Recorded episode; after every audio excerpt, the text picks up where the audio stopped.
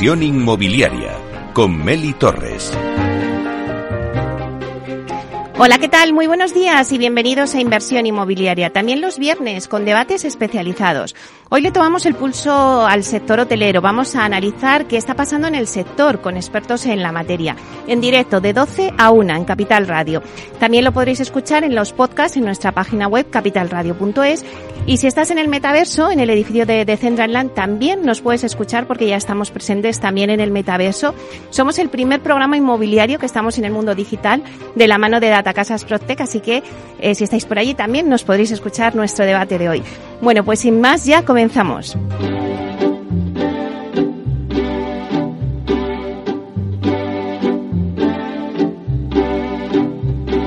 Inversión inmobiliaria. Comienza el debate.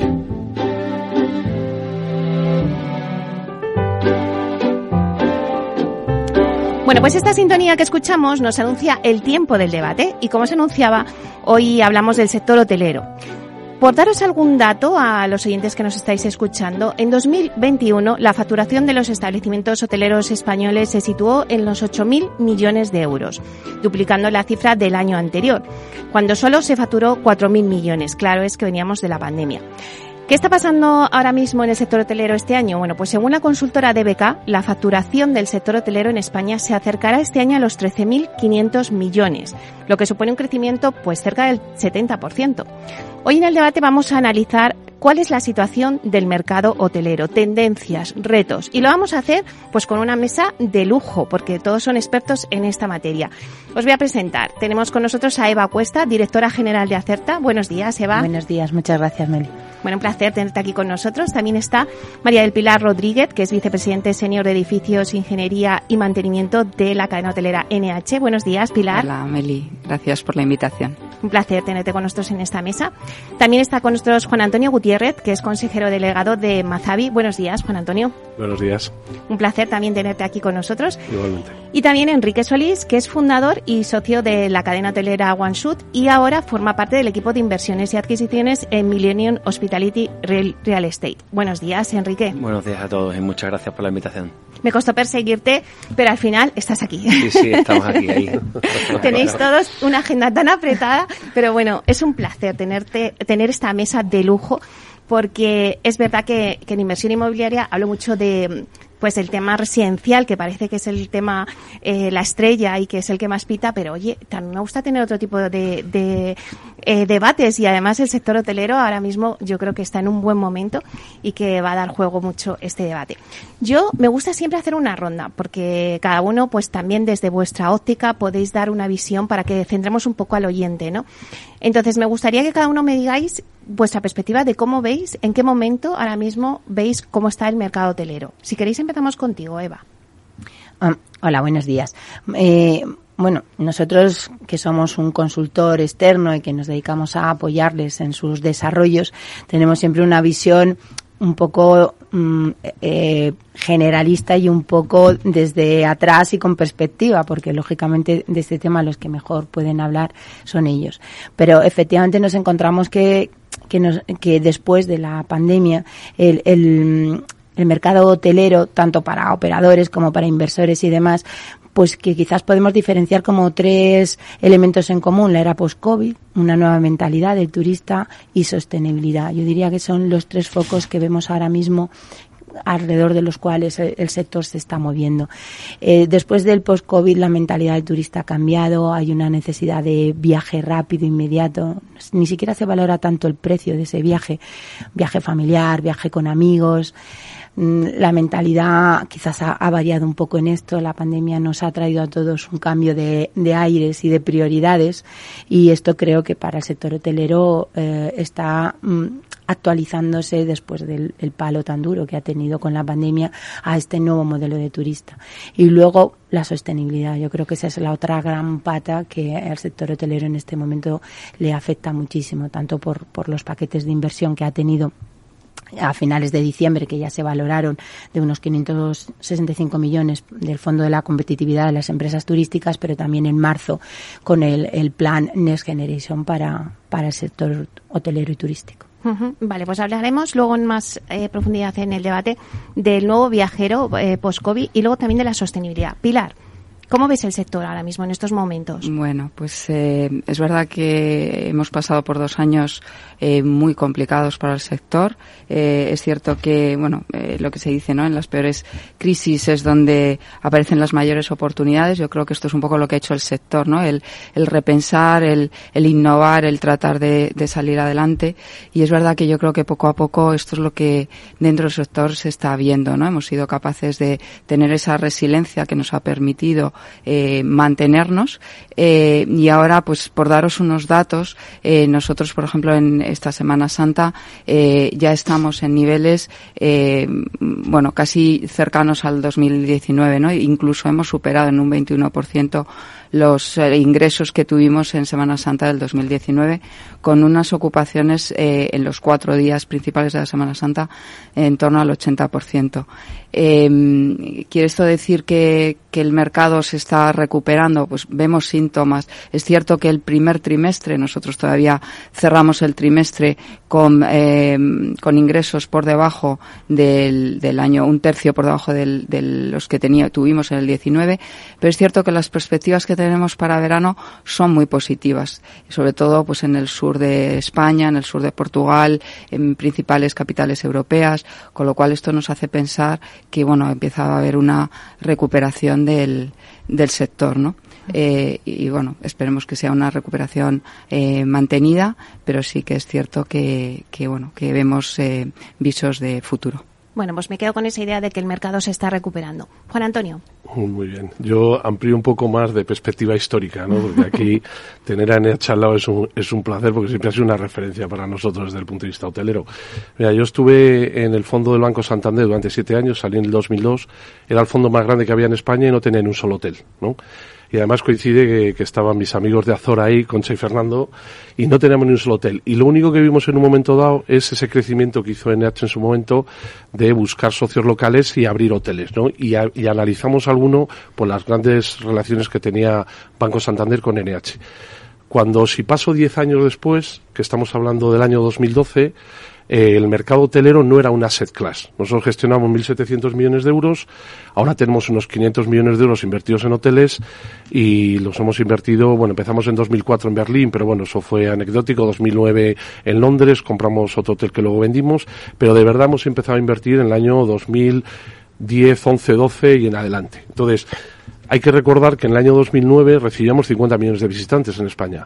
Tuvimos una crisis brutal, como todos sabemos, 2012 con la salida del euro. El dinero salía de España, el que tenía para invertir salía de España y el que no tenía, el sistema financiero estaba muy tocado, Sarek y todo esto, eh, no había dinero para invertir, ¿no? Pero el turista venía venía y ahora y llegamos en 2019 a 83 millones. El que venía en 2009, 2010 era el 3-4 estrellas. Hemos conseguido subir de 4 a 5 estrellas. Y ahora estamos una parte que estamos subiendo el 5 estrellas de verdad internacional y también otra parte que está creciendo mucho que es el hostel, ¿no? Y entre medias tenemos un, unos operadores espectaculares con un modelo de negocio el 4 estrellas, vamos a decirlo así, abanderado siempre en EH, le han salido muchos competidores, en el cual tenemos unos hoteles fantásticos en España que los españoles cuando salimos fuera vemos lo que hay en Italia, lo que hay en Alemania, lo que hay en Francia, que está a años luz. Entonces yo diría que lo más importante que, que nosotros hemos hecho es meter un asset class que son la parte hotelero y lo amplío a hostelería, lo amplío a hospitality, donde metemos también restauración, lifestyle y demás. Entonces ha cambiado radicalmente y somos número uno en el mundo. De hecho, Fitur ya es la feria más grande del mundo, que se celebra, se celebra en febrero con doscientos y pico mil asistentes, con unas referencias hoteleras en operadores y en el negocio brutal. Y aquí ya le meto otra cosa que es la tecnología. La tecnología nos ha dado la posibilidad de invertir en hoteles, saber qué hacen los hoteles donde nosotros estamos participando, que tenemos el 21, es importantísimo porque el mundo de la restauración de los hoteles siempre fue opaco. Entonces, el tener la posibilidad de ver qué ocupaciones tengo ahora, qué tarifas tengo ahora, las de dentro de un mes, las de dentro de un año, es una cosa que para el inversor la transparencia es esencial. Y por eso nos ha permitido apostar fuerte por hoteles y haber pasado de cero a 500 millones de los 1.700 millones que tenemos invertidos en locales comerciales, oficinas y demás. Con lo cual, es un sector que tenemos que estar muy contentos, muy agradecidos de, de todos los operadores y todo el sector, cómo funciona España. Y, por supuesto, esta temporada, que aquí hay hoteleros, será un poco más más prudentes, pero yo lo que estoy viendo es que no es que sea espectacular, va a ser estratosférica, sobre todo por el nacional. en lo que estamos viendo en nuestras tarifas, hoteles y demás. Bueno, me quedo, has dicho muchas cosas, eh, has hecho un resumen muy bueno, pero me quedo eh, con que el mercado, eh, el sector hotelero va a ser una asset class, ya es una asset class, es importante. Y también con la mm. innovación, ¿no? bueno, vamos a ver, cuando digo asset class es que antes era cero, ¿no? Cuando estamos hablando de asset class, a nivel de inversión, están saliendo también otros asset class, como puede ser residencias de estudiantes, mm. por supuesto tercera edad, el co-living también ahora de moda, ¿no? Es decir, eh, los data, los data centers, todo esto son asset class que van saliendo en el cual el inversor tiene que entrar. Cuando hablamos de asset class por, por, por excelencia a nivel mundial son las oficinas, que copan el 60% de la inversión. Tengamos en cuenta que en España se ha invertido el año pasado 12.000 millones y en Europa 268.000 millones. Es decir, 268 billones. Y se lo ha llevado casi todo Alemania, Francia y, y y esto Inglaterra. Entonces, dentro de que es un asset class, es muy pequeñito dentro de lo que son las carteras de inversión de todos los inversores. Si te vas a meter ahora, por ejemplo, en sociedades cotizadas y ver la más grande hotelera, que es Covivio, pues en realidad no tiene mucho. Y el siguiente está años luz. O sea, decir, está siendo un asset class, ¿por qué? Porque ya los inversores podemos ver y entender el mercado y tener unas, unas informaciones que nos permite invertir. Y ya incluso hay un asset class que está yendo a hostel, eh, hoteles urbanos, hoteles solo vacacionales, es decir, también especializándonos, ¿no? Lo vamos analizando en el debate. Enrique. Bueno, yo después de, después de lo que ha dicho Juan Antonio y la experiencia, eh, poco, más tengo que añadir. Pues no, yo simplemente, eh, nosotros seguimos desde Millennium viendo, viendo el mercado como lo hemos visto siempre, ¿no? Eh, comprar los mejores activos hoteleros en las mejores capitales y en las mejores ubicaciones y traer y atraer a los mejores operadores internacionales. Eh, siempre transformando y reconvirtiendo activos eh, de cualquier tipología a cinco estrellas de lujo. Además se suma en que estamos en la mejor época del mundo en Madrid, ¿no? Yo, yo llegué a Madrid con 18 años y esto es una maravilla. Esto es la ciudad más divertida del mundo, eh, con los mejores hoteles, la mejor gastronomía y creo que queda una, una década eh, que, que empezó muy mal con los dos años de COVID, pero creo que quedan unos años fantásticos, ¿no? Y nosotros, pues, mm, con nuestra hoja de ruta muy clara y, y, y no, no nos preocupa el ruido que haya, ¿no? O sea, eh, mejor ubicación eh, y mejor operador. Y ahora además estamos eh, invirtiendo en, playa y, y, agrandando el, el, barco a Portugal también, con lo cual, en ese sentido, mm, muy tranquilos y, con un objetivo claro. Bueno, pues una vez que ya hemos hecho esta ronda y que ya tenemos claros un poco de lo que vamos a hablar y todas las, esta lluvia de ideas que hemos hecho, sí que es verdad, bajo tu punto de vista, Eva, que vosotros pues también sois asesores. Ahora mismo, eh, ¿cómo se diseñan los nuevos proyectos turísticos o mm, rehabilitación de los proyectos hoteleros? ¿no? Bueno, a ver. ¿Qué es lo eh, que os pide el cliente? Porque, claro, antes decías, el viajero ha cambiado. Está el tema de la sostenibilidad.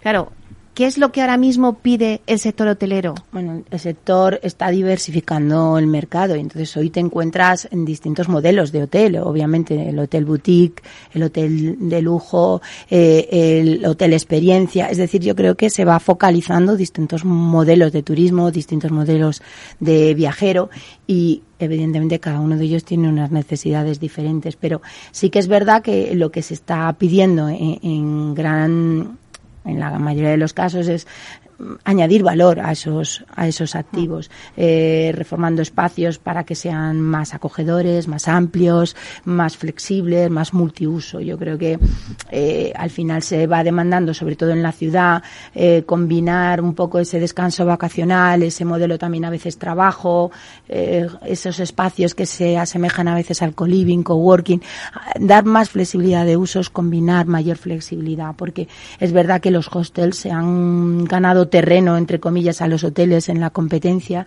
y al final yo creo que el sector hotelero está remodelándose al nuevo modelo, a, la gente joven que va buscando, priorizando la ubicación, esa relación calidad-precio, esos espacios compartidos, esa disponibilidad de espacios comunes, la socialización. Yo creo que el modelo se está reinventando en muchos en muchas de sus vertientes, ¿no? Y eso afecta a la reforma y al enfoque del proyecto, sin discusión. No sé si estáis de acuerdo con lo que está diciendo Eva y qué proyectos, contarnos un poquito que tenemos cadenas hoteleras aquí encima de la mesa, ¿no? Que, ¿Hacia dónde estáis enfocando? Por ejemplo, Pilar. En NH. Es verdad que nosotros ahora mismo, eh, bueno, dentro de nuestra política de, de, expansión, es cierto que, bueno, nosotros ya tenemos un, eh, un portfolio muy consolidado dentro del, del urbano, eh, con, con, marcas, y es cierto que estamos ampliando. Es verdad que desde que entró dentro del accionariado en el 2018 Minor International Group, pues es cierto que esto nos ha permitido crecer en otros sectores, como decía Eva, que en los que antes no nosotros no podíamos estar, ¿no? Porque no teníamos marca, pues es el sector de lujo, el sector vacacional, ¿no? Eh, que son sectores que efectivamente yo creo que, como decía antes eh, Juan Antonio, están creciendo. Es cierto, nosotros ahora nuestra expansión casi eh, va más orientada hacia el, ese mercado de lujo, de upper, upper scale o, y, el, y el vacacional, ¿no? También vemos que el cliente cada vez pues demanda espacios como más eh, eh, experiencias, bueno, siempre hablamos de la experiencia del cliente, ¿no? Eh, espacios diferenciales, ¿no? Eh, es verdad que NH creció en su momento con un modelo de negocio en el cual todas las habitaciones eran iguales. Yo creo que eso fue pues un gran acierto de Antonio Catalán en esa época. Yo creo que ahora la gente ya no busca eso, ¿no? Busca que tú te levantes en un sitio y que vivas la experiencia de ese, de ese entorno, ¿no? Y eso es un poco lo que nosotros eh, eh, vemos. Eso unido pues a, a lo que se está comentando en la mesa, ¿no? El tema de la digitalización. Pues tenemos cada vez eh, clientes que ya no recurren a agencias de viaje, sino que ellos diseñan su, su propio viaje y buscan esos hoteles que, le, que les aporte un plus diferencial, ¿no?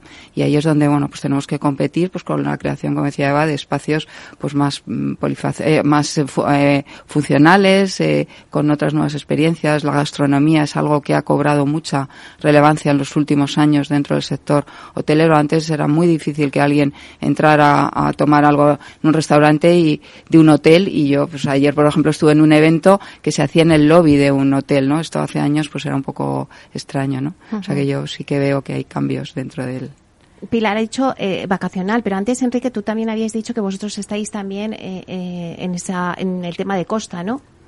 Sí, efectivamente. Al final, eh, nosotros en, en Millennium pues hemos ampliado el barco con, con la entrada de nuestros socios de, de Castle Lake y iremos a, a, mm, abriremos en Soto Grande eh, un 5 estrellas en lujo, campos de golf, eh, primera línea de playa, tendrá Beach Club, estamos mirando oportunidades en Baleares, un mercado que nos atrae mucho, Ibiza, Mallorca, en Marbella por supuesto tenemos que estar, ¿no? Eh, vemos ahí que Marbella es un es un all season, o sea, no hay estacionalidad, cada vez el COVID ha cambiado completamente desde, gente que se ha ido a vivir allí todo el año y, y es que está todo, o sea, ya hay una temporada de cinco meses, hay temporada de todo el año, desde Navidades hasta Semana Santa, hasta verano y en septiembre y en octubre sigue habiendo gente, ¿no?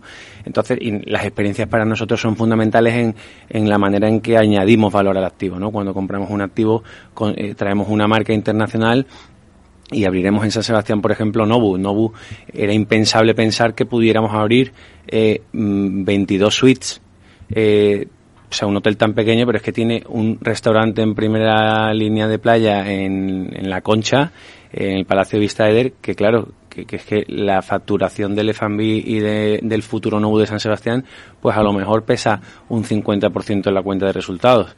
Entonces, bueno, estos, estos modelos híbridos y esta eh, espectacular atracción que tenemos de, desde el perfil internacional por España, que ahora mismo se habla en todos lados de, España, eh, Costa, Baleares, Madrid, Barcelona, tal, pues es maravilloso, ¿no? Aquí tenemos un ejemplo por terminar en, Gran Vía, que en el edificio Metrópolis también abrirá un concepto de restauración con club privado y con una suite, ¿no? Eso, pues, pues es, es, estamos en un momento divertido y muy dinámico. Ese cinco estrellas que antes decías, Juan Antonio. Y también te quería preguntar, ¿hay ahora interés por inversores en Costa? Eh, bueno, vamos a ver, volviendo un poco al origen, que, que, los particulares a los que tenían los hoteles, y ahí NH fue pionero en esos particulares profesionalizarlos cuando cambiaban a lo mejor de generación, hemos tenido un, en 20 años un cambio radical y está pasando ahora, yo creo, en los viajes también, en los milenios. Estamos actuando mm. que preferimos viajar todos los fines de semana a irnos los 15 días habituales. Viajar rápido, agosto, que decía Entonces, Eva. Eso mm. que te hace, que te abre todo tipo de posibilidades de hoteles, de categorías, mm. que si tienes que celebrar tu aniversario te puedes ir al Six Senses de Oporto y tener una lista espera de ocho meses para ir allí, perdido la mano de Dios, estos conceptos que te vas con los amigos y te vas a un lifestyle estando eh, en el beach club como si te vas a Formentera y es imposible ir a un sitio como el Beso porque era imposible. Entonces yo creo que nos estamos adaptando a vivir cada día mejor. O sea, entonces el vivir cada día mejor es que todo el mundo, y sobre todo Madrid, que estos de locos, que salimos todos los fines de semana donde sea, yo este fin de semana que no tengo nada me parece raro, ¿no? Pero el fin de semana que viene voy a Santander, o sea, estamos todo el día viajando y disfrutando y mezclando la, el hospitality. Entonces, ante eso y, y destinos como, como puede ser España, que está muy detrás todavía de destinos como Las Vegas, de destinos como Miami, de destinos como, como, como esto Dubai o como mismamente Miconos. O sea, estamos todavía lejos, pero cada día nos estamos acercando en ese lifestyle, en ese cinco estrellas, que es un cinco estrellas que ya no la gente busca cinco estrellas, porque aquí tenemos una calidad hotelera en el cuatro, en el tres, en el cinco estrellas espectacular. Pero nos falta el cinco estrellas superior, que es el Four Seasons de turno, que Madrid, por ejemplo, no lo tenía, ¿no? Eh, y entonces en esta parte cada vez hay más inversores, obviamente, y hay una competencia importante. Y en Costa, por supuesto, España somos número uno. Hay que recordar que 83 millones de visitantes el Caribe tiene 15.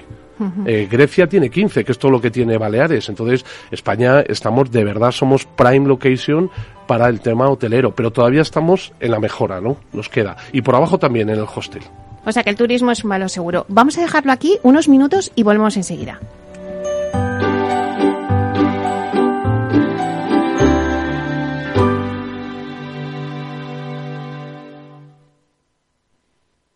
Más es tener una red de asesores a tu lado para ofrecerte un asesoramiento personalizado a la hora de tomar decisiones de inversión. Mucho más es poder decidir cómo y dónde invertir con el mismo apoyo, facilidad e información disponible, pero cómodamente, desde tu ordenador o dispositivo móvil, allí donde estés. En Renta 4 Banco queremos ofrecerte mucho más. Por eso evolucionamos, para que no tengas que elegir. Más cercano, más digital. Renta 4 Banco. ¿Quieres más?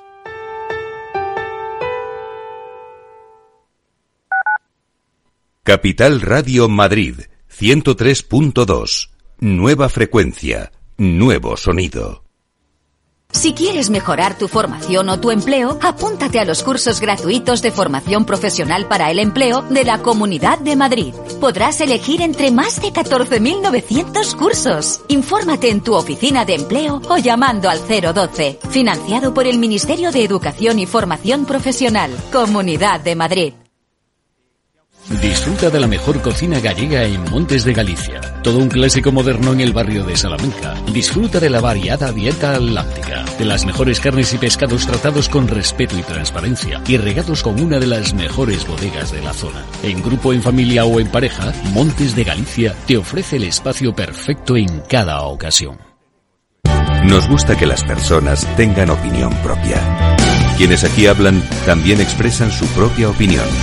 No representan la opinión de Capital Radio.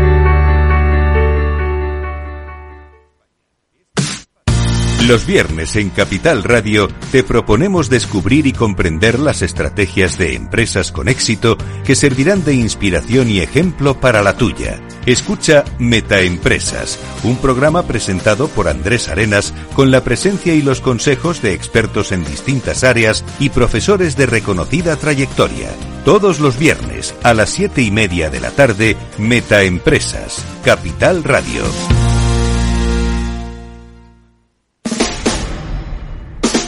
Escucha cada día entre las 8 y las ocho y media de la noche el balance de los deportes con Paco Lloret, la emoción del fútbol y la pasión del deporte en el balance. Capital Radio. Capital Radio, Madrid, ahora en el 103.2 de la FM.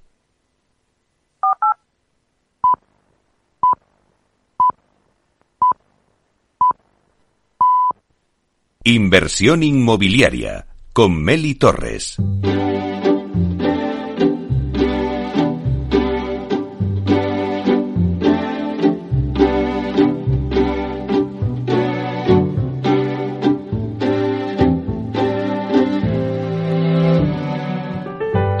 Bueno, pues seguimos el debate que teníamos sobre cómo está el sector hotelero y las tendencias, ¿no? Voy a hacer un repaso rápido a la mesa que tenemos con nosotros. Tenemos a Eva Cuesta, directora general de Acerta, a Pilar Rodríguez, vicepresidenta senior de Edificios, Ingeniería y Mantenimiento de la cadena hotelera NH, también a Juan Antonio Gutiérrez, que es consejero delegado de Mazavi, Enrique Solís, fundador y socio de la cadena hotelera OneShoot y ahora también forma parte del equipo de inversiones y adquisiciones en Milenio Hospitality Real Estate. Bueno, pues habíamos puesto un poco en contexto ya eh, el sector, ¿no? Pero sí que me gustaría, ha habido algunas claves que habéis dado y una de ellas el tema de la sostenibilidad. Y además ahora pues que se nos abre este abanico, ¿no? Que con el tema de los fondos Next Generation, sí que me gustaría que me digarais un poquito, eh, claro, eh, igual que en vivienda ya la gente está pidiendo una vivienda más sostenible, queremos coches sostenibles, pues también queremos ir a hoteles sostenibles, imagino. Y entonces, pues ver un poco cómo está introduciéndose este tema de la sostenibilidad en el sector hotelero. Eh, y también un poco, pues, cómo se pueden aprovechar esas ayudas de los fondos Next Generation en el sector hotelero. Eh, abrimos el debate, quien queráis. ¿Quién quiere abrirlo? Bueno. Pilar. A ver, eh, eh, es cierto, eh, fíjate, el otro día eh, veía un informe eh, que lleva haciendo Booking.com desde el año 2016, en donde en el 2016 ellos en 20.000 encuestas que realizaban, pues identificaban que el 62% de sus viajeros pues sí que eh, bueno pues solicitaban que de alguna manera los eh, lugares de destino tuvieran alguna etiqueta de sostenibilidad. Eso era en el 2016. La última entrevista que hicieron o encuesta, que fue la del año pasado, en el 2021, ese porcentaje había subido del 62 al 81. Es decir, que sí que existe eh, dentro de, del cliente o, o, dentro de la sociedad como un mayor eh, interés por el tema de, bueno, cuál es el impacto eh, que nosotros generamos en, en el medio ambiente, ¿no? Eh, en este sentido, es verdad que nosotros desde NH el primer plan de sostenibilidad que hicimos fue en el año 2007, que hace ya muchos años. Eh, desde entonces, pues la huella de carbono en las, eh, de las, en las habitaciones nuestras se ha reducido en un 67%. Pero es cierto que esto no es suficiente, ¿no? Si queremos llegar al año 2050 con net zero carbon, pues eh, es cierto que todavía queda mucho por hacer, ¿no? Eh, nuestro objetivo más próximo y a corto plazo es en el año 2030, en donde tenemos, bueno, por los Science Based Target, pues el compromiso de reducir un 20% nuestras emisiones de huella de carbono en toda nuestra cadena de valor, ¿no? Y en ello estamos trabajando. Estamos trabajando esto para conseguir esto, no vamos hacer eh, exclusivamente nosotros, ¿no? Tenemos que eh, eh, ayudar, vamos, necesitamos la ayuda de los, los proveedores eh, principalmente, ¿no? Con lo cual, pues estamos trabajando ahí, eh, buscando, pues cada vez más eh, nuestras guías en, la parte de construcción que sean ecosostenibles, buscando materiales que sean más respetuosos con el medio ambiente. bueno, hay mucho camino por recorrer. De hecho, hay una encuesta que hizo también, bueno, un análisis, un estudio que hizo Booking y, y Guay, que para llegar a conseguir ser eh, neutros en carbono en el año 2050, el sector tendría que invertir del orden de 800.000 millones de euros. Esto es mucho dinero, o sea mucho que todavía dinero. queda mucho por hacer. Bueno, y no sé si desde el punto de vista de tanto de Mazavi como de Millennium, eh, es invertir, igual que antes hablabas, Juan Antonio, de oficinas, ¿no? O sea, el inversor es impensable que en un edificio de oficinas ya pide un certificado y una sostenibilidad porque ya no se mete en un, una inversión en un edificio de oficinas si no tiene ese certificado. ¿En hoteles pasa lo mismo? No sé, cualquiera bueno, de yo dos. creo que aquí el eh, tema de sostenibilidad tiene que ser de dos partes. Tiene que ser del que lo utiliza, el operador, el arrendatario y el propietario.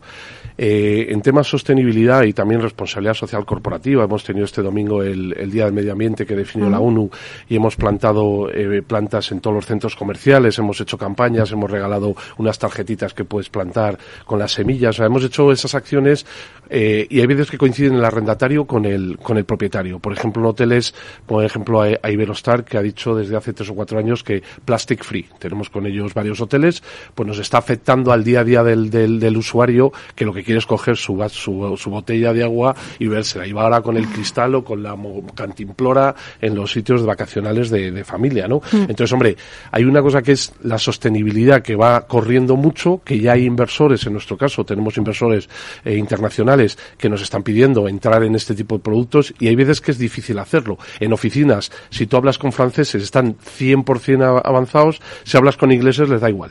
cuando tienes de arrendatario. Entonces le dicen, no, es que tú tienes que reciclar, que eso me cuesta más. No. Entonces, la, eh, está creciendo mucho y está yendo muy deprisa desde el punto de vista de usuario, de operadores en hoteleros, yo creo que todos estáis en, en ello, ¿no? Desde el punto de vista locales comerciales, no. O sea, nuestros arrendatarios no vemos que nos pidan. Desde el punto de vista de propiedad, cuando hacemos parques de medianas superficies, por ejemplo, el típico de Ecaton, el típico de estamos metiéndole ahí y nos está costando 50, 60 euros metro cuadrado más que no nos lo paga el arrendatario. Pero estamos pensando en el largo plazo.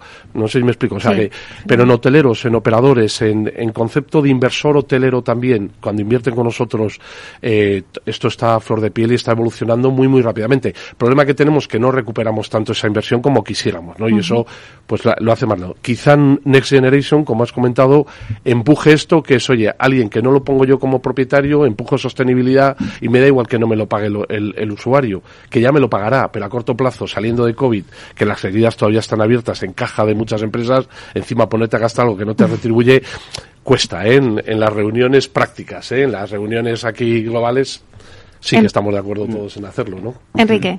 Hay una, una anécdota rápida eh, con lo del plastic free y tal. Me corrí hace un mes la media maratón de Formentera y con todo el tema de no usar plásticos se acabó, se quedaron sin agua pero no porque se quedaron sin agua, sino porque que había garrafones de 10 litros y niños de 18 años y niños de 17 años rellenando vasitos de, de, cartón, entonces no tenían capacidad de rellenarlos porque no podían, no sé, no sé cuánto. Total, que yo 15 kilómetros ahí corriendo, 21 kilómetros y sin agua y, y, y, desmayos y ambulancias viniendo, claro a las 5 de la tarde en, en, pleno mayo. O sea, que, que te, esto es una tontería, ¿no? Pero, sí, pero, sí, pero, pero, que a veces, que a veces pasan estas cosas, ¿no? en todos los sitios. Un poquito, un poquito más de... esperando la fuente, se resbala uno, bueno, ciertas cosas que como esto que dices, se, son simpáticas. Sentido común a veces, ¿no? Pero vamos, en, quitando este tema, pues eh, estamos muy comprometidos, eh, es verdad que a veces no va al mismo ritmo ni por ciudades, ni, ni de, ni de propietario, ni de inquilino, ni del propio usuario, ¿no? Cliente final, ¿no? En, los países nórdicos hay un avance tremendo. Nosotros en, hemos abierto eh, con calificación LEED en Sevilla la LEED Gold y en el nuevo Radisson Collection de Bilbao, que está recién abierto, que es una maravilla, hemos abierto LEED Platinum que aparte además ahí hemos abierto un, un, restaurante que es en Eco, con Eco H, Azurmendi, y, y animo, y con rooftop en, es gracioso porque tenemos en Sevilla y en Bilbao, y el rooftop en uno habrá 300 días de sol y en otro habrá menos, pero bueno, que la intención es que se disfrute el rooftop y la experiencia y, y que, y como antes han comentado, pues, pues, pues que los hoteles ahora tienen una vida tremenda, ¿no? Uh -huh. Eva, ¿cómo van a beneficiar, eh, cómo se puede beneficiar el sector hotelero de las ayudas de estos fondos Next Generation? Eh, bueno, tienen, o sea, el sector hotelero movió un plan en diciembre del año pasado que era como un poco de competitividad de las empresas turísticas que ya se basaba en eficiencia energética, ya se basaba en digitalización, eh, reducir huella de carbono, es decir, ya, ya partíamos de un, de un, plan anterior. El marzo ya se sacó por parte del gobierno la convocatoria de los fondos NES para hotelero, vuelven a depender de la comunidad como ocurre en el resto de sectores. Y el hotelero no difiere mucho del residencial en cuanto a los requerimientos y en qué se basa. Se basa en una mejora de eficiencia energética y una mejora de la circularidad. Entonces, eh, son las bases que se van a repetir en el residencial y los planteamientos en este sentido son bastante comunes. Mejorar la eficiencia, pues sabemos que tiene varias patas. No solo es una cuestión de mejorar tus instalaciones, reducir tu presión del grifo, etcétera, etcétera, sino también mejorar tu envolvente. Volvemos una vez más a la mejora del inmueble y a esa compatibilidad de operador y propietario del inmueble, porque tienen que trabajar en común y conjuntamente. Y, y los planteamientos son muy similares a los que se mueven en residencial. Si tú mejoras un porcentaje tu producción de energía, y eso por las tres patas una vez más y mejoras la circularidad, es decir, las tres patas es mejora de, de envolvente, es decir, demanda, y por otro lado mejora de las instalaciones y la producción. Entonces, al final, volvemos a un planteamiento muy similar creemos que puede ser una ayuda. Al final, la mejora en el sector hotelero de la eficiencia va muy vinculada a la digitalización, sin discusión. Y yo creo que aquí hay que jugar con, con las dos ayudas y, y, con los dos planes para intentar impulsar. ¿no? Eva, eh, sí, cuando hemos tenido algunos debates de residencial decíamos es que, eh, bueno, pues se necesita, eh, el mercado está obsoleto, eh, se necesita mucha eficiencia energética en edificios, en viviendas y en el mercado hotelero. ¿Cómo está?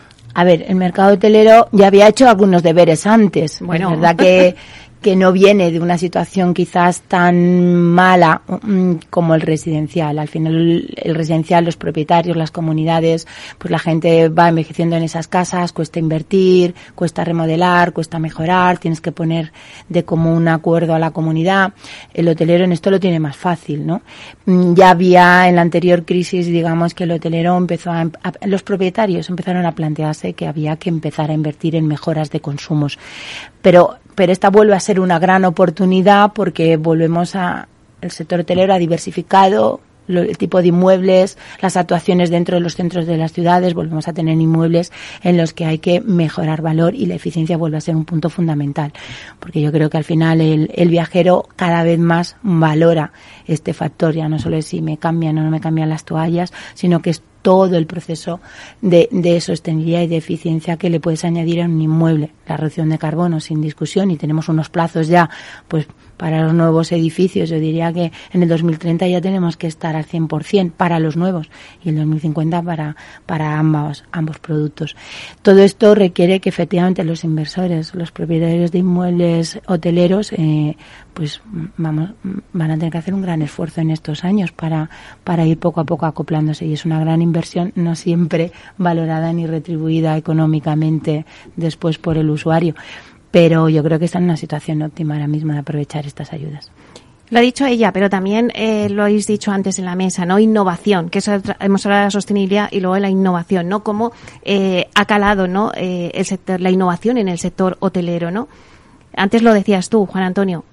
Sí, bueno, yo creo que desde el punto de vista de venta, aquí está en Eche para contar, nosotros lo vemos desde el punto de vista de control, ¿no? El poder ah. controlar además, es que desde nuestra parte, la parte de restauración vinculada a hoteles y hoteles que tenemos de todo tipo, somos muy anárquicos en las inversiones, invertimos por oportunidad, con lo cual tenemos hostels, tenemos hoteles que pueden valer 100 millones y otros que pueden valer 3 millones. O sea, tenemos un poco esa anarquía, ¿no? Pero el saber cómo funcionan las cosas, verlo, yo no me preocupo por los 25 locales que tenemos alquilados a Inditex, si Zara vende o no vende y qué vende, pero sí que me meto en el hotel a ver cuánto ha vendido la tarifa, cómo está subiendo y lo que te van contando. Ahora estamos vendiendo más directo ahora más indirecto con tu operador y te vas y es muy divertido esta parte y eso te lo permite la tecnología, 100%. Ahora el Bernabéu, que, que está haciendo una inversión de 800 millones, 100 millones se lo lleva la tecnología para hacer todo tipo de retransmisiones, streaming, datos y demás, ¿no? Eso es, eso es, eh, espectacular desde el punto de vista hotelero y eso lo, creo que lo ha obligado el usuario, el, el, que compra las habitaciones, el poder comprar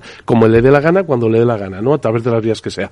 Y eso como inversores nos ha hecho que eso, que haya aparecido una set class que es hotel, en el mundo privado, ¿eh? En el mundo privado que es el que nosotros. Pilar, estás asintiendo con la cabeza. Yo creo que, bueno, para nosotros la innovación eh, dentro, enmarcada dentro de la digitalización, eh, tiene dos patas, ¿no? Eh, como decía Juan Antonio, es, una es la, la de conocer mejor a nuestros clientes, eh, ser más ágiles a la hora de darles un servicio, el, el, conocer mejor sus gustos y de alguna manera anticiparnos, ¿no? A, a su estancia dentro del hotel.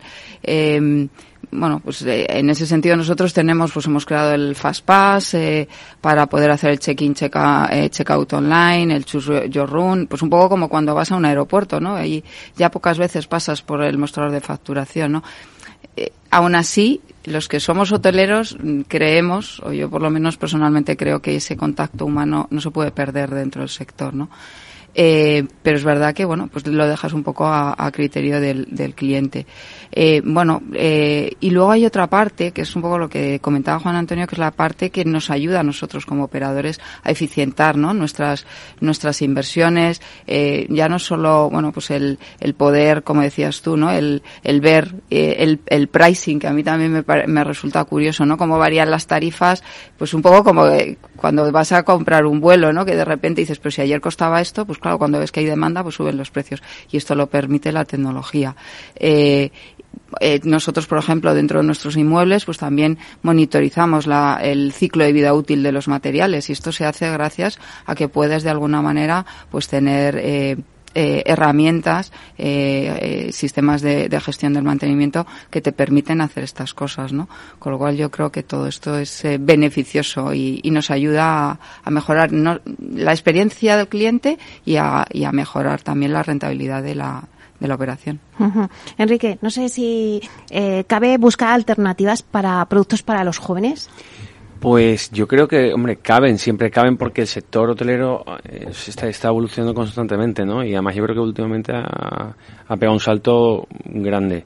Yo creo que los jóvenes ahora mismo en, en, España y jóvenes, no jóvenes, y en fondo no tienes que ser joven de edad o mayor, sino que es diferentes tipologías de productos, ¿no? Yo creo que tenemos una variedad tremenda, ¿no? Desde, desde el hotel rural que por el COVID ha pegado una explosión, hasta el camping, hasta el glamping, hasta el hostel, el apartamento turístico, el Airbnb, eh, los hoteles de, de 1 a 5 estrellas a gran lujo, los hoteles burbuja, los hoteles en castillo. O sea, eh, tienes eh, 20.000 millones de cosas y de planes para todo tipología de precios. Por eso lo bueno es que España, que ahora llega turismo cinco estrellas gran lujo, pero que a su vez es una cascada que va dejando dinero en todas en todas las áreas y, y, y que puedes viajar. Eh, yo, yo he estado he estado un año trabajando en Price y en PwC y, y, y ahí ves que los chavales que entran con 22 años no se quedaban un fin de semana en Madrid o en su ciudad, o sea, que, que, que ganando lo que ganan, que no es mucho, eh, no, no voy a criticar el precio al que entra uno una consultora, eh, que todos lo sabemos, pero, mm, pero eh, claro, dices tú, pero ¿cómo te vas a, a Lanzarote, a, a Baleares, a mm, Pamplona, a Galicia y dice, no, no, yo es que no, no concibo no quedarme. Y dice, bueno, pues me cojo un, comparto un coche, comparto no sé qué y de repente estás ahí en mitad de una playa, de un acantilado. Con lo cual, por resumir eh, esta parte, eh, lo tengo clarísimo, el producto no nos falta, hay una barbaridad y además va a seguir habiendo porque es que hay marcas y operadores hoteleros que de repente te crean tiendas de campaña con burbujas, con hotel y con no sé qué. Hay otras empresas que se dedican a, a dividir por fases los edificios de eh, esto retail, esto coworking, esto hotel, esto no sé qué, esto no sé cuánto. O sea, yo creo que yo creo que nos quejamos un poco porque no nos gusta quejarnos por todo, ¿no? Pero pero producto y ya te digo que no es un tema no es un tema de edad, surf, eh, no surf, eh, cualquier tío que no es un tema de edad, es un tema de desde 20 hasta 50 años que le gusta hacer surf y gastarse un fin de semana 200 euros todo completo y puedes hacerlo. Bueno, pues si os parece, nos quedan ya pocos minutos para acabar el, este debate. Nos podríamos tirar aquí un montón de tiempo toda la mañana, pero bueno, es difícil, ¿no? Concentrar eh, en una hora, pues la situación del sector hotelero, pero yo creo que lo estamos consiguiendo. Sí que me gustaría, para terminar, hacer una ronda donde diéramos un poco unas conclusiones al oyente, ¿no? De por dónde van las tendencias en el sector, eh, que se quedara con unas ideas fijas, eh, tanto para, para el inversor que quiere invertir en este sector hotelero, como también, pues, si nos ponemos el punto de vista del, del cliente, ¿no? Eh, hacia dónde van las tendencias y, y, qué es lo que esperamos de este sector en, en los próximos meses. Si quieres, empezamos contigo, Eva. Mm, vale, bueno, yo creo que efectivamente el sector hotelero eh, eh, se está recuperando de la pandemia, o al menos este año tiene unas perspectivas estupendas que han aguantado eh, con muchísimo esfuerzo estos duros años, que el COVID está generando un nuevo modelo de, de turista, de viaje, y, y, se está flexibilizando modelos que a lo mejor ahora estaban como más acotados y estandarizados. Eh, se cubre una, un abanico más amplio de demanda, ¿no? De, que, de gente que viene de otra tipología de alojamientos los millennials cuyas preferencias a la hora de escoger alojamiento, pues como ha dicho antes, eh, Enrique. Eh, José Miguel. Enrique. Enrique, ¿no? perdón. pues, eh, pues es verdad, está súper abierto. Sigo, mmm, creo que una peta en la que tenemos que trabajar mucho, pues por demanda y por necesidad va a ser la sostenibilidad, que desde mi punto de vista no es solo una cuestión mmm, tanto de mejora de eficiencia, sino también una cuestión social y ambiental. Social porque creo que todos los propietarios de hoteles y los operadores están internamente haciendo cambios de filosofía, de estrategia que se van trasladando a su modelo de negocio y que creo que esto está cambiando la mentalidad de todos ellos. Pero luego también está para mí una parte muy importante que es la ambiental. El hotel al final se ubica en una serie de, de, de, entornos y cuidar ese entorno en su implantación es parte del atractivo del alojamiento y del hotel. Y eso creo que cada vez más se está valorando por parte del, turista, del viajero. Es decir, eh, la ubicación y lo que te aporta esa ubicación es parte del atractivo. Yo creo que el, el hotelero tiene en esto un, poder muy importante y es parte de esa sostenibilidad, la parte gastronómica y de alimentación también, cada vez está siendo más valorada ese ciclo de, de donde viene la comida y esa sostenibilidad de si viene de 10.000 kilómetros poca sostenibilidad, si la traemos de un entorno conocido y, sostenible, pues lo valoramos también de otra manera. Y estamos en un modelo que está cambiando, mucho más flexible, mucho más abierto. Pilar. Bueno, yo creo que tras esta crisis, que yo creo que ha sido la crisis, em, bueno, nuestro CEO, que lleva, yo creo que en, la, en el sector toda su vida, dice que nunca jamás ha visto algo como esto, ¿no? Eh, yo creo que esto, bueno, ya veníamos, ¿no? De, de abrir los hoteles a la ciudad, de que, pero yo creo que esta crisis ha dinamizado eso, ¿no? Ahora yo creo que los espacios de los hoteles no se ven como el sitio donde vas a alojarte pues por, por, por, un viaje de placer o por un viaje de negocio, ¿no? Se, se ve como parte integrante de la ciudad y yo creo que eso es un, eh, bueno, es un éxito, ¿no? Dentro de, del sector, ¿no? El que forme parte dentro de, de, de bueno, pues de la, de, la foto de, de, igual que puedes ir a, no sé, al teatro o puedes ir al, a una pinacoteca, pues bueno, puedes ir a tomarte unas copas a un rooftop en un hotel o puedes ir a cenar a un, a un restaurante en un hotel, ¿no? Yo creo que esto, eh, ha sido, vamos, es una parte muy importante dentro del sector. Otro eh, tema que yo creo todavía nos queda por desarrollar es, es verdad que mm, esta época de crisis pues ha acelerado el modelo eh, digital en el que yo creo hacia el que todos nos estábamos moviendo, mm, nos ha hecho que avancemos de una manera mucho más rápida, pero creo que todavía nos falta ese análisis del dato, ¿no? El, el Big Data. Tenemos ahora mucha información y yo creo que tenemos ahora que entrar en esa parte de poder analizar esa información y pues a lo mejor crear nuevos modelos de negocio. Eh, bueno, Enrique comentaba, ¿no? Pero seguro que, que hay, mm, bueno, pues analizando esa, esa información que, que recibimos de nuestros eh, clientes, pues seguramente se nos ocurren necesidades nuevas que antes no existían, ¿no? Con lo cual yo creo que, bueno, que, que hay muchas oportunidades todavía por descubrir y por, bueno, y por, por sacar adelante. O sea que... Juan Antonio. Bueno, yo creo dos cosas. Una, y están los extremos, el, el hiperoptimismo y el pesimismo, ¿no? El hiperoptimismo, nosotros que, que estamos encantados que a todos nuestros arrendatarios les vaya fenomenal, a algunos les ha ido mejor, tipo oficinas, tipo supermercados. Los hoteleros habéis sufrido muchísimo. Entonces estamos muy alegres que el primer año 2020 se perdió una pasta tremenda.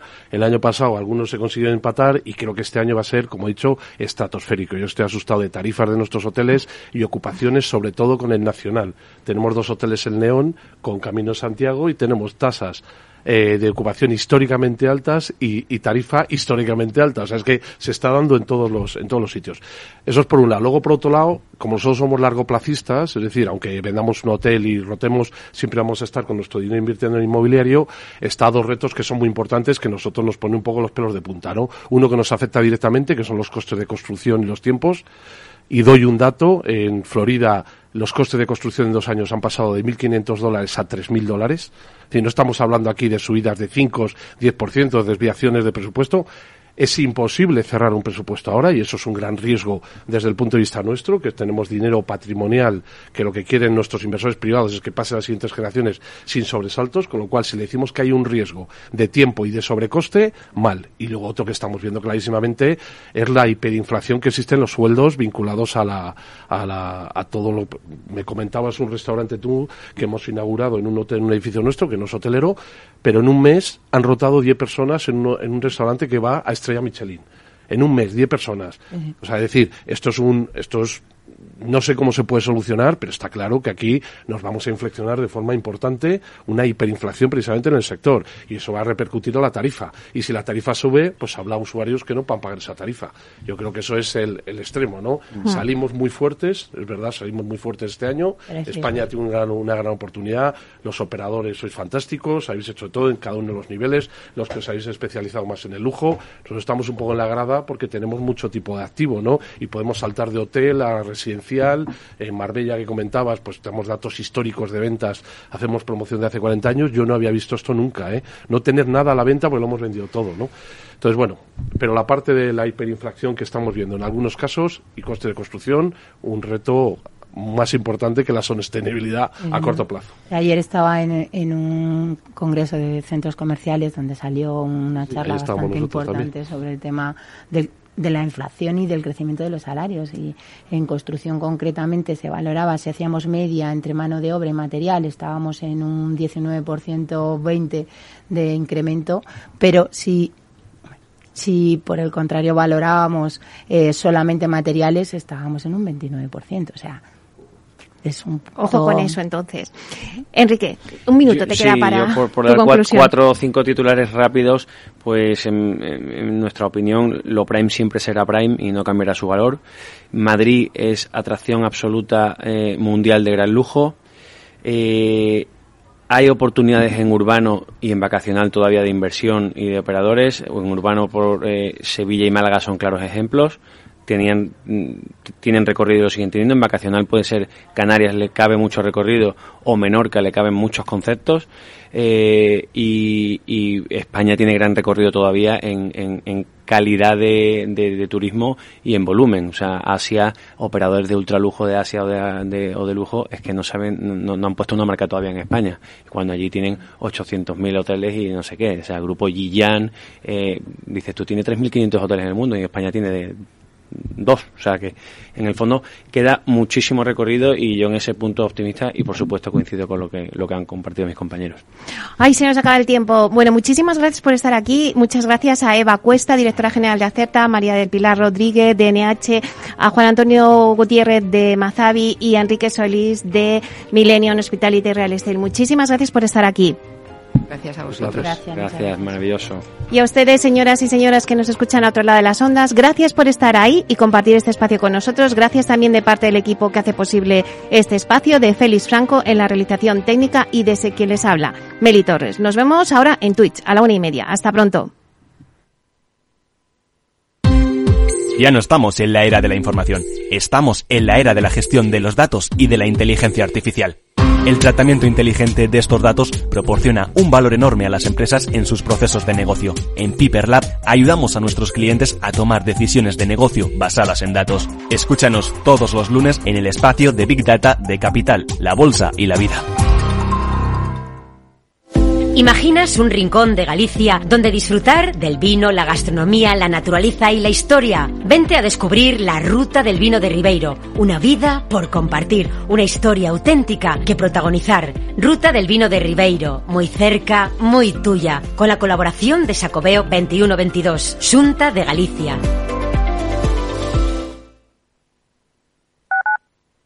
Capital Radio Madrid, 103.2. Nueva frecuencia, nuevo sonido.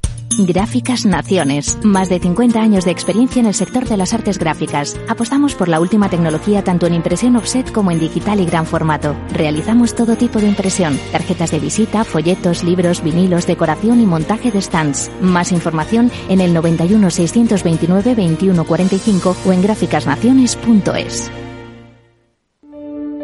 En tiempos de incertidumbre, nuestra fortaleza es la estabilidad. En Nordea, pensamos que el equilibrio, la fiabilidad y la experiencia importan. Nuestra estrategia Stable Return muestra un sólido comportamiento en el largo plazo para sus inversiones. Invierta en estabilidad. Invierta en tranquilidad. Descubra más en nordea.es.